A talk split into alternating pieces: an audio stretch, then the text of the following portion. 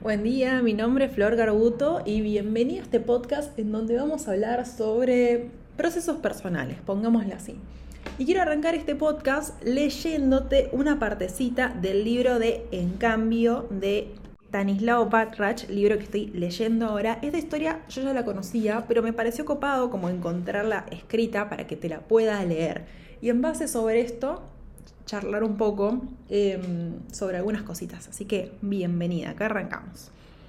Dice así, voy a empezar por contarte una historia personal. Durante mis años de estudiante de biología molecular en la Universidad de Buenos Aires tenía una sola meta, llegar al lugar más alto al que un científico podía aspirar, Harvard. Cada año, desde el inicio hasta los últimos finales, fui alimentando ese objetivo con inquebrantable afán. Luego de 15 años de estudios ininterrumpidos, estaba en ese preciso lugar al que había aspirado. En 2005 ya llevaba cuatro años totalmente asentado en Boston. Alquilaba un pequeñísimo departamento victoriano cerca de Harvard Square, circulaba en bici por toda la ciudad, tanto en los veranos húmedos de más de 30 grados como en los tremendos inviernos de 20 grados bajo cero. Viajaba seguido a congresos por todo el mundo. Tenía más de 100 bibliotecas a mi disposición, el sueño de un verdadero nerd y alrededor de 15 seminarios distintos por día para elegir. Bono, Michael Crichton, Pedro Almodóvar o el Dalai Lama, entre otros.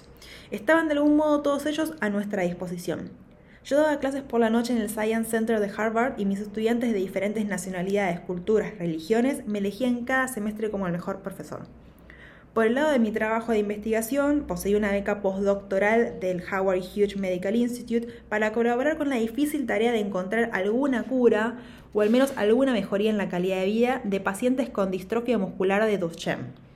A pesar de lo increíble de este momento, tenía un mal sueldo y una débil seguridad laboral, pero con el sabor del sueño cumplido por estar en la meca de la ciencia y la academia. Sin embargo, cada vez me costaba más ir a trabajar, dialogar con mis colegas, pensar los experimentos y pasar horas bajo el microscopio buscando fibras musculares fluorescentes. No podía quejarme, estaba en Harvard. No obstante, algo sucedía que me hacía dudar si estaba donde quería estar o donde debía estar. Un día que no olvidaré jamás, se acercó mi jefe y me ofreció una de las mejores ofertas a las que un científico de carrera puede aspirar.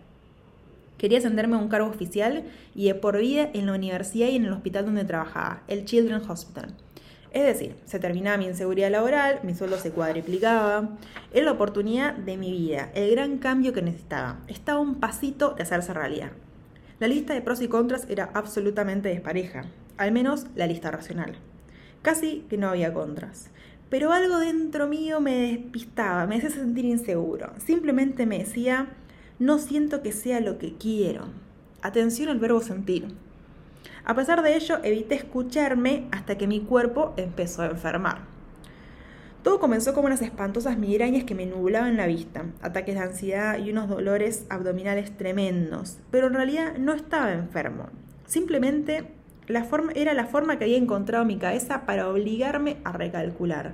Y luego de 10 meses de soportar con el cuerpo lo que mi mente no aceptaba, exclamé con una seguridad que nunca antes había experimentado y dije, no quiero vivir en Estados Unidos, no quiero ser un biólogo haciendo experimentos en un laboratorio. Me vuelvo a mi país, chavo Harvard. Inmediatamente después de esa decisión, mis dolores se fueron calmando, como si me hubiesen dado la medicina esperada, hasta que se fueron por completo tres años más tarde, cuando ya estaba de vuelta en Buenos Aires. Después de esa experiencia me volví un experto en el arte de cambiar. Como me gusta decir, pasé a ser mi primer conejillos de indias en todo lo que enseño, tanto en la universidad como en las organizaciones en donde trabajo hace cinco años. Experto en abandonar lugares en los que ya no quiero estar, pero sobre todo en advertir cuáles son. Un gran trabajo de autoconocimiento gracias a terapia, meditación, correr y saber parar la pelota de vez en cuando. En esto último, confieso que tengo mucho por mejorar. Vivimos queriendo cambiar aspectos de nosotros mismos que nos hacen felices, que no nos hacen felices. Empiezo la dieta el lunes, sé que no es la persona para mí, quiero aprender a nadar, me gustaría ser distinto en el trabajo. Ay, si me animara a tomar ese avión. A veces lo intentamos, otros nos da miedo el fracaso, a que quedamos a la mitad de camino o ni siquiera empezamos. Y luego nos culpamos y nos castigamos por no generar el cambio tan deseado. ¿Por qué los cambios nos cuestan tanto? Bueno, acá confieso que se termina eh, todo lo que comenta Stanislao y empieza su libro oficial. Así que a partir de acá soy Flor, la voz de Flor, no la voz de Stanislao de este libro.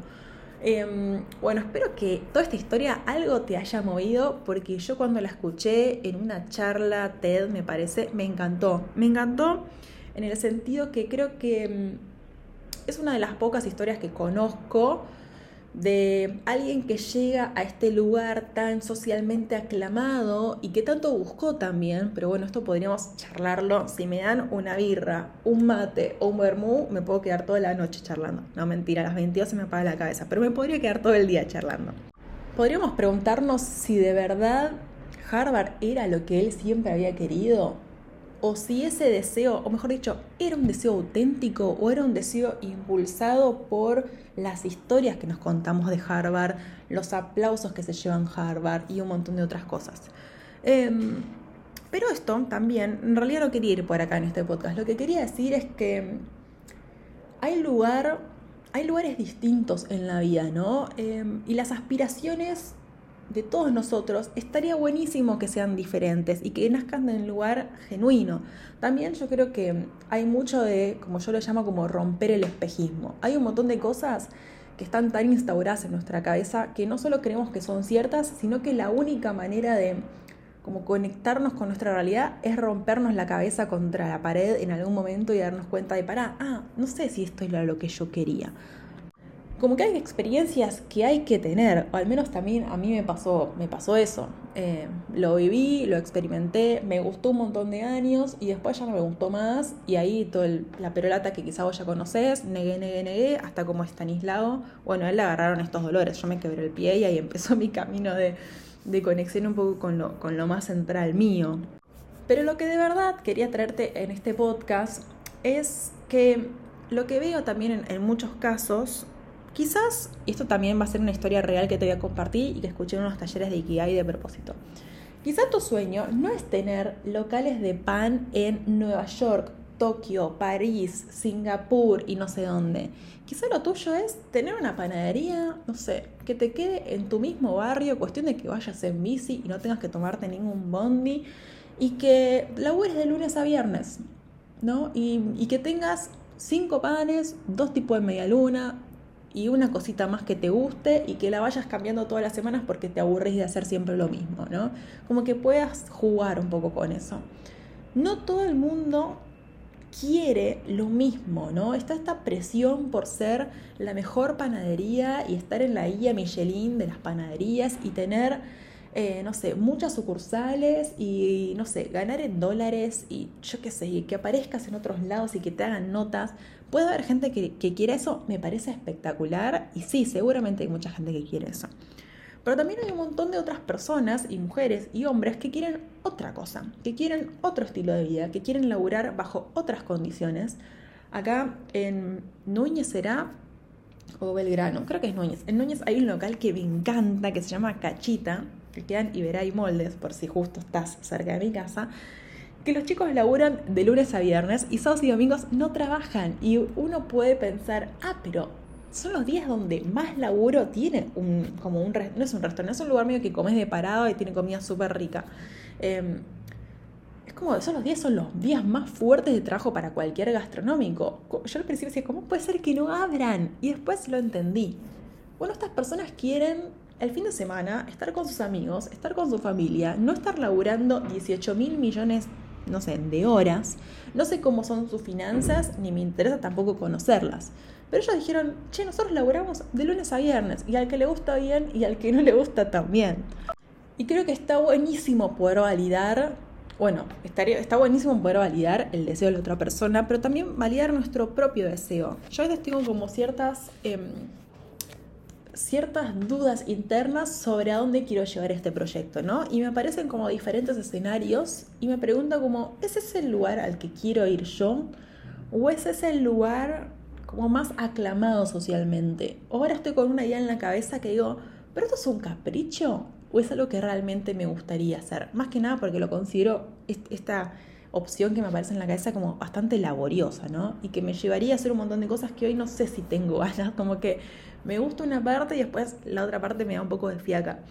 Pero nada, esto, no, no tenemos por qué ir todos a Harvard. Incluso siempre digo, si fuésemos todos a Harvard, tendríamos un montón de agujeros porque no tendríamos en la cercanía negocios, ni científicos, ni gente que haga, no sé, eh, lo que, todo lo que consumimos en el día a día. Creo que también estaría re bueno que podamos, eh, no sé, como aplaudir también a, estos chicos de cachita que no laburan el fin de semana y decir tipo, che, qué bien. Eh, y poder, no sé, aplaudir a nuestras panaderías cercanas y a todas estas personas que deciden también tener otro estilo de vida, ¿no? Y que se plantan en su deseo y dicen tipo, che, esto es lo que quiero hacer. Quizás ahora es, no sé, ahora porque yo soy madre también y porque lo he visto, bueno, quiero un laburo que me permita también estar más tiempo con mi hijo o estar más tiempo en casa y que eso tiene un valor gigante. Em, no, ahí no me sale la palabra, no nos desmerezcamos seguir así porque no queremos ir a Harvard. Nuestro trabajo y nuestros deseos tienen el mismo valor y tienen la misma potencia y tienen el mismo, no sé, como algo muy interno y muy lindo, como que tengo una sensación que me, me, cuesta decírtela, que alguien que está en Harvard mirando si la fibra muscular es fluorescente o no. Creo que lo importante acá no es el qué ni el cómo, sino qué es lo que nos hace bien a nosotras mismas ¿Qué lugar es ese lugar que realmente nos daría mucha satisfacción personal, que nos llenaría el alma, que nos haría sentir expandidas?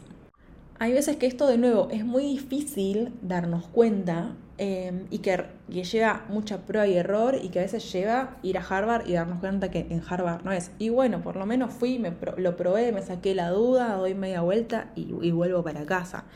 Em, nada, eso quería contarte. Quería contarte una historia de alguien que fue a Harvard y dijo, esto no es para mí, chicos y chicas, gracias por todo, vuelvo. Como también esa parte, creo, eh, esto no, no hemos hablado, pero que ya que estamos lo hablamos, de que puede que Harvard en un momento de nuestra vida sea algo que nos encante y que nos haga súper bien y que después ya no, de nuevo, no, no pongamos todo como bueno o malo, sino que hay ciertos momentos de nuestra vida en donde hay escenarios y donde hay deseos y donde hay formas que no son no solo muy funcionales, sino que nos hacen bien.